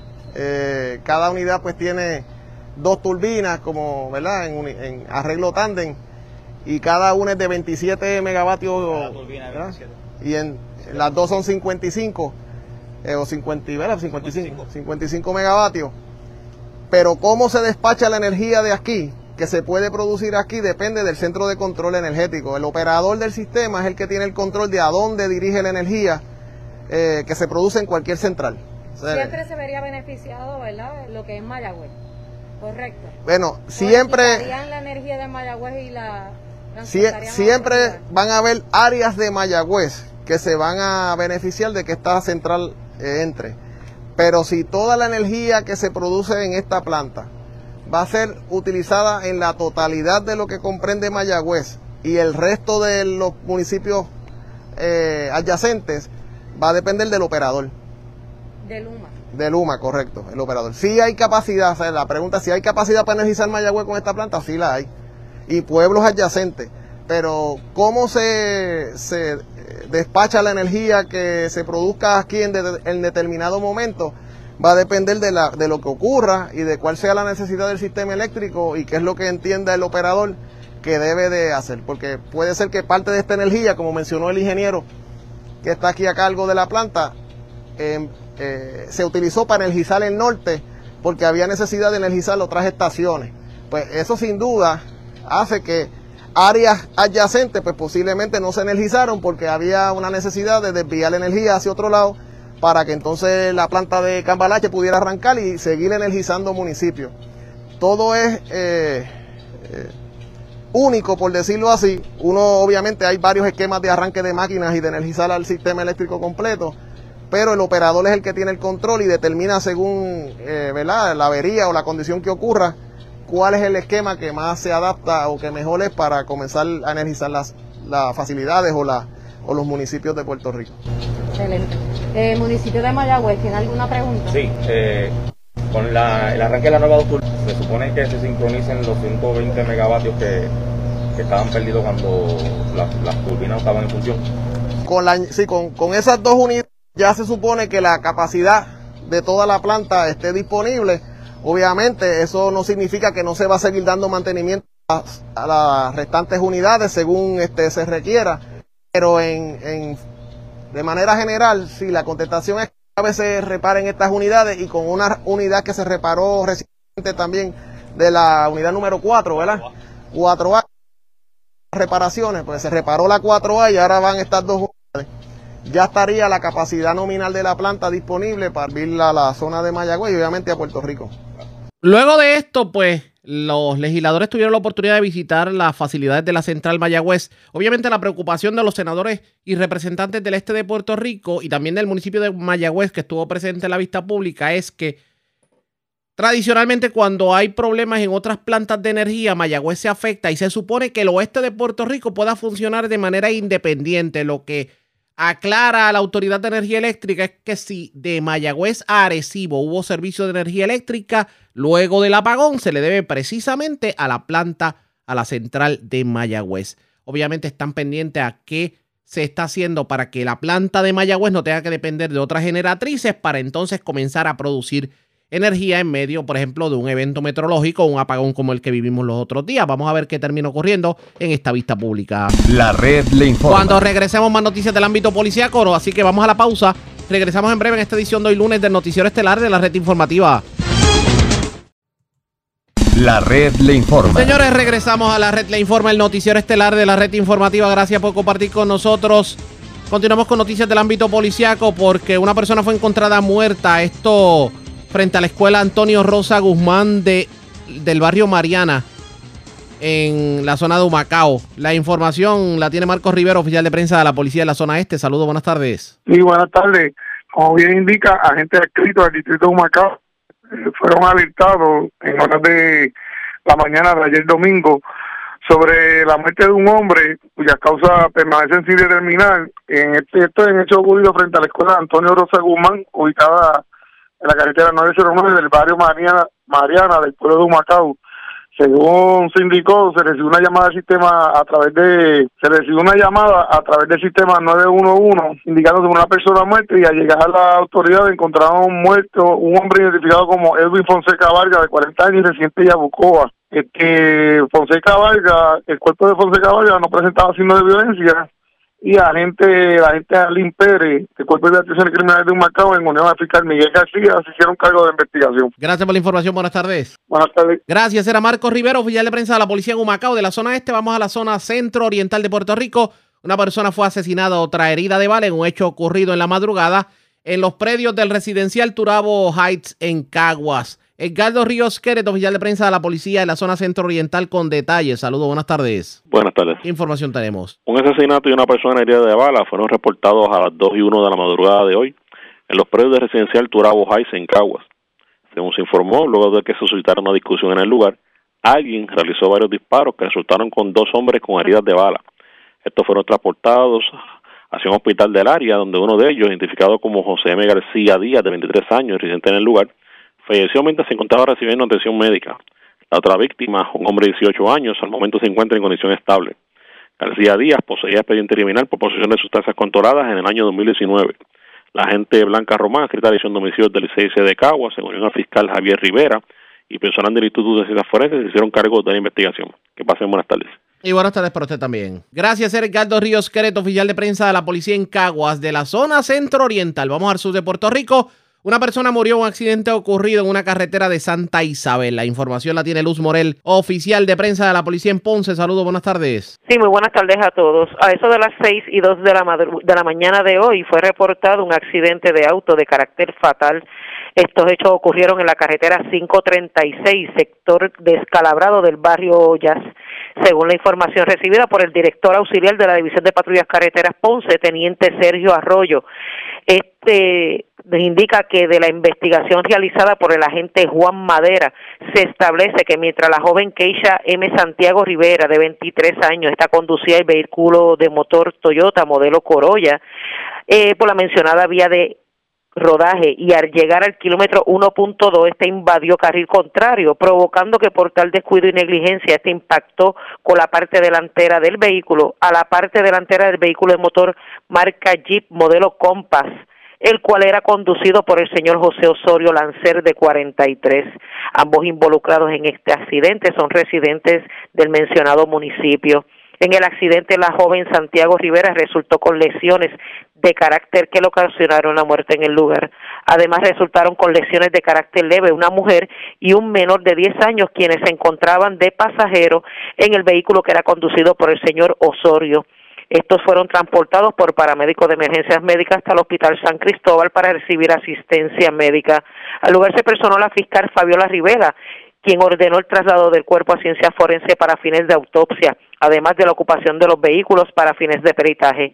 La toma de fotos y medidas de lugar fueron realizadas por los agentes Doel Santos de Servicios Técnicos y Juan Madera, agente investigador de escena. Eso es lo que tenemos hasta el momento. Gracias por la información. Buenas tardes. Muy buenas tardes a todos. Gracias, era Luz Morel, oficial de prensa de la policía en Ponce del Sur. Vamos a la zona metropolitana porque en condición estable se encuentra un deambulante que fue agredido. Aparentemente le entraron a cantazos con un tubo. Esto ocurrió en la madrugada en la avenida Constitución en eh, Puerta de Tierra. Además, se aparentemente denunciaron un tipo de fraude en contra de un dispensario de cannabis medicinal en el condado. Le explicamos en breve en qué consistió el fraude. También en la zona metropolitana se llevaron dinero y pertenencias de un vehículo que estaba estacionado en el estacionamiento del centro comercial Montelledra en la zona metropolitana. La información la tiene Yaira Rivero, oficial de prensa de la policía en el cuartel general. Saludos, buenas tardes.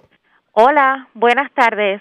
Agentes adscritos al precinto de San Juan investigaron una agresión a un hombre sin hogar en hechos ocurridos a las 4 y 10 de la mañana de hoy en la avenida Constitución según indicó el querellante que alguien lo agredió con un objeto desconocido, el cual él cree que pudo haber sido un tubo.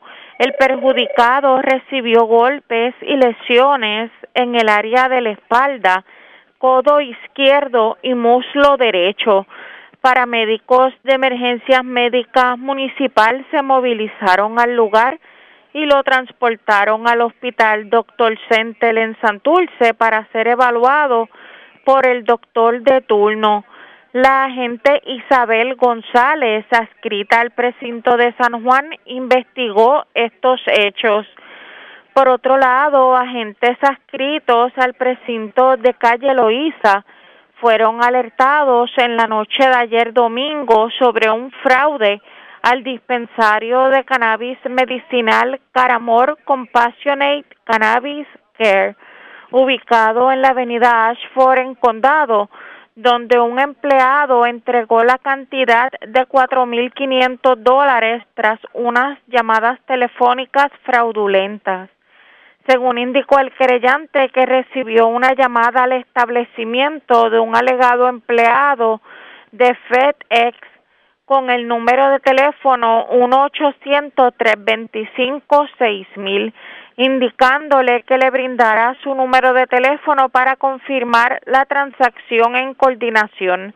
Posteriormente recibió la llamada de otro número en el cual una persona con voz masculina y quien alegó trabajar para las oficinas centrales de Caramor le solicitó la cantidad de 4.550 dólares para unos permisos de Hacienda y Asume, además para productos de seguridad respecto a medidas de prevención al COVID-19. Tras lo sucedido, el empleado realizó el pago en dos transacciones por diferentes cantidades, una de dos mil dólares por Bitcoin y los otros 2.550 por Western Union. Una vez hizo los pagos, la víctima intentó en varias ocasiones contactarse con la persona, pero todas las gestiones resultaron infructuosas. El agente Juan Pagán, adscrito al precinto de calle Loíza, investigó preliminarmente y refirió el caso a personal del Cuerpo de Investigaciones Criminales de San Juan para que continúen con la investigación. En otras informaciones, una apropiación ilegal fue reportada en horas de la noche de ayer en hechos ocurridos en el estacionamiento del centro comercial de Outlet at Montelledra en Caimito. Según el informe preliminar, indicó el querellante que había estacionado su vehículo Dodge Ram 2500 de color gris el día 22 de abril en el lugar antes mencionado. Al llegar a su residencia se percató que alguien se había apropiado de dos mil dólares en efectivo, un radio Motorola modelo XTS 5000 Way Color de color verde y negro y un abanico de techo de color blanco. Además, se apropiaron del marbete de la guagua. La propiedad hurtada fue valorada por la querellante en aproximadamente 4.501 dólares. El agente Miguel Pérez, adscrito al precinto de Caimito, investigó preliminarmente y refirió el caso a la División de Propiedad del CIC de San Juan para que continúen investigando. Gracias por la información. Buenas tardes. Buenas tardes. Gracias, era Yaira Rivera, oficial de prensa de la policía en el cuartel general de la zona metro. Vamos nuevamente a la norte porque se erradicaron cargos criminales por violencia de género contra un hombre de 45 años. Aparentemente, la persona este fin de semana agredió con los puños a su pareja, un hecho ocurrido en la zona de Arecibo. La información la tiene Elmo Alvarado, oficial de prensa de la policía en el norte. Saludos, buenas tardes. Sí, buenas tardes. Agentes adscritos a la División de Violencia Doméstica del área de Recibo la tarde de ayer domingo llevaron a cabo una investigación que culminó con la erradicación de cargos por ley 54 contra Víctor Román Santiago, de 45 años, residente de Arecibo. De acuerdo con la investigación, para el pasado 23 de abril, en horas de la mañana en Arecibo, el imputado alegadamente agredió con los puños en diferentes partes del cuerpo a su pareja perdón, la agente eh, Patricia Aguilar, adscrita a la División de Violencia Doméstica, eh, consultó el caso con la fiscal Yolanda Pitino, quien instruyó la erradicación de dos cargos por maltrato de la Ley 54. La prueba fue presentada ante el juez Rafael Lugo Morales del Tribunal Arecibo, quien luego de escuchar la prueba determinó causa, fijando una fianza de 50 mil dólares, la cual no pudo prestar, siendo ingresado en el complejo correccional de Bayamón. La vista preliminar quedó pautada para la fecha del 4 de mayo. Queremos exhortar a la ciudadanía a comunicarse de manera confidencial al 787-343-2020. Eso es todo lo que tenemos por el momento. Que tengan todos buen día. Buenas tardes. Y buenas tardes para usted también. La red le informa. Vamos a una pausa, regresamos esta vez a la parte final del noticiero estelar de la red informativa. La red le informa. Bueno, señores, regresamos a la parte final del noticiero estelar de la red informativa de Puerto Rico. Los secretarios de Estado y Defensa de Estados Unidos visitaron Ucrania y junto al presidente Zelensky reiteraron la solidaridad contra la invasión rusa. Estas y otras informaciones, tanto de Estados Unidos como del mundo, Vamos al resumen de las noticias más importantes del ámbito nacional e internacional. En vivo, a la voz de América, yo con Datapi y John Burnett nos resume lo más importante acontecido en el ámbito nacional e internacional. Estados Unidos promete más ayuda militar a Ucrania para defenderse de la ofensiva rusa y anuncia el retorno de la presencia diplomática estadounidense en ese país. Los detalles con Judith Martín Rodríguez. Se cumplen más de dos meses desde que Rusia decidiera invadir Ucrania y todo apunta a que lejos de ser una ofensiva relámpago, esta será una batalla maratónica y Estados Unidos se comprometió con las autoridades ucranianas a ofrecer su apoyo y asistencia militar hasta el final. Y lo hizo a través de la primera visita oficial de las autoridades estadounidenses desde el inicio de la invasión rusa el 24 de febrero. Los secretarios estadounidenses de Estado y Defensa, Anthony Blinken y Lloyd Austin, visitaron Kiev para reunirse con el presidente ucraniano Volodymyr Zelensky. Una cita que se mantuvo en secreto por motivos de seguridad y en la que las autoridades abordaron el envío militar de Estados Unidos, uno de los más grandes que manda a un país socio en los últimos años y en declaraciones posteriores el jefe del Pentágono manifestó su compromiso con la lucha ucraniana. El primer paso para ganar es creer que puedes ganar, así que creemos que ellos pueden ganar si tienen el equipo adecuado, el apoyo adecuado, y haremos todo lo que podamos. Continuaremos haciendo todo lo posible para garantizar que eso les llegue. Estamos comprometidos con el ministro de Defensa y, a medida que esta guerra evolucione, sus necesidades cambiarán y nos gustaría estar un paso adelante y seremos receptivos. El secretario Austin explicó que el cambio de estrategia del Kremlin, alejándose de las zonas boscosas del norte para concentrar sus ataques en la región del Donbass, al este de Ucrania, ha provocado también un cambio en las necesidades militares del presidente Zelensky, y es que ahora se defienden en un terreno completamente diferente y solicita fuegos de largo alcance, tanques, artillería y municiones adecuadas para esta nueva fase bélica. Paralelamente, el secretario Blinken anunció el retorno de la actividad diplomática estadounidense en Ucrania, una decisión que demuestra el compromiso de Estados Unidos con esta nación. Tendremos diplomáticos estadounidenses de regreso en Ucrania a partir de la próxima semana y luego comenzaremos el proceso de ver cómo reabrimos la embajada en Kiev. Creo que eso llevará a cabo en un par de semanas. Sería mi expectativa. Lo estamos haciendo deliberadamente, lo estamos haciendo con cuidado, lo estamos haciendo pensando principalmente en la seguridad de nuestro personal, pero lo estamos haciendo. Judith Martín Rodríguez, Voz de América.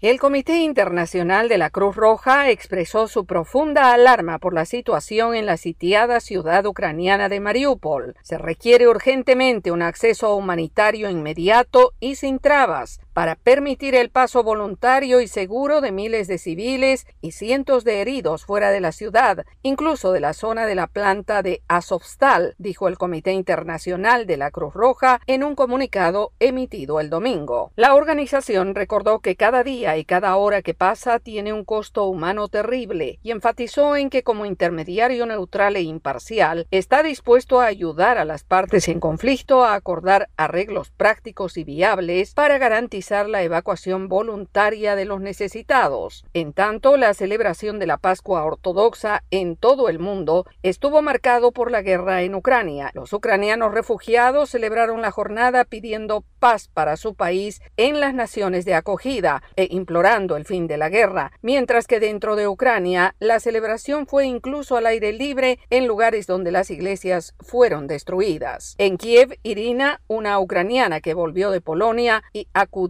a una iglesia en la ciudad, decía, no solo estamos celebrando la resurrección de Dios, sino también la victoria de la vida sobre la muerte. Y ahora que la muerte ha llegado a la tierra ucraniana, la victoria de la vida es especialmente importante, dijo. El domingo es la Pascua Ortodoxa, una de las festividades más importantes para muchos ucranianos. El presidente Volodymyr Zelensky emitió un mensaje por la Pascua, destacando.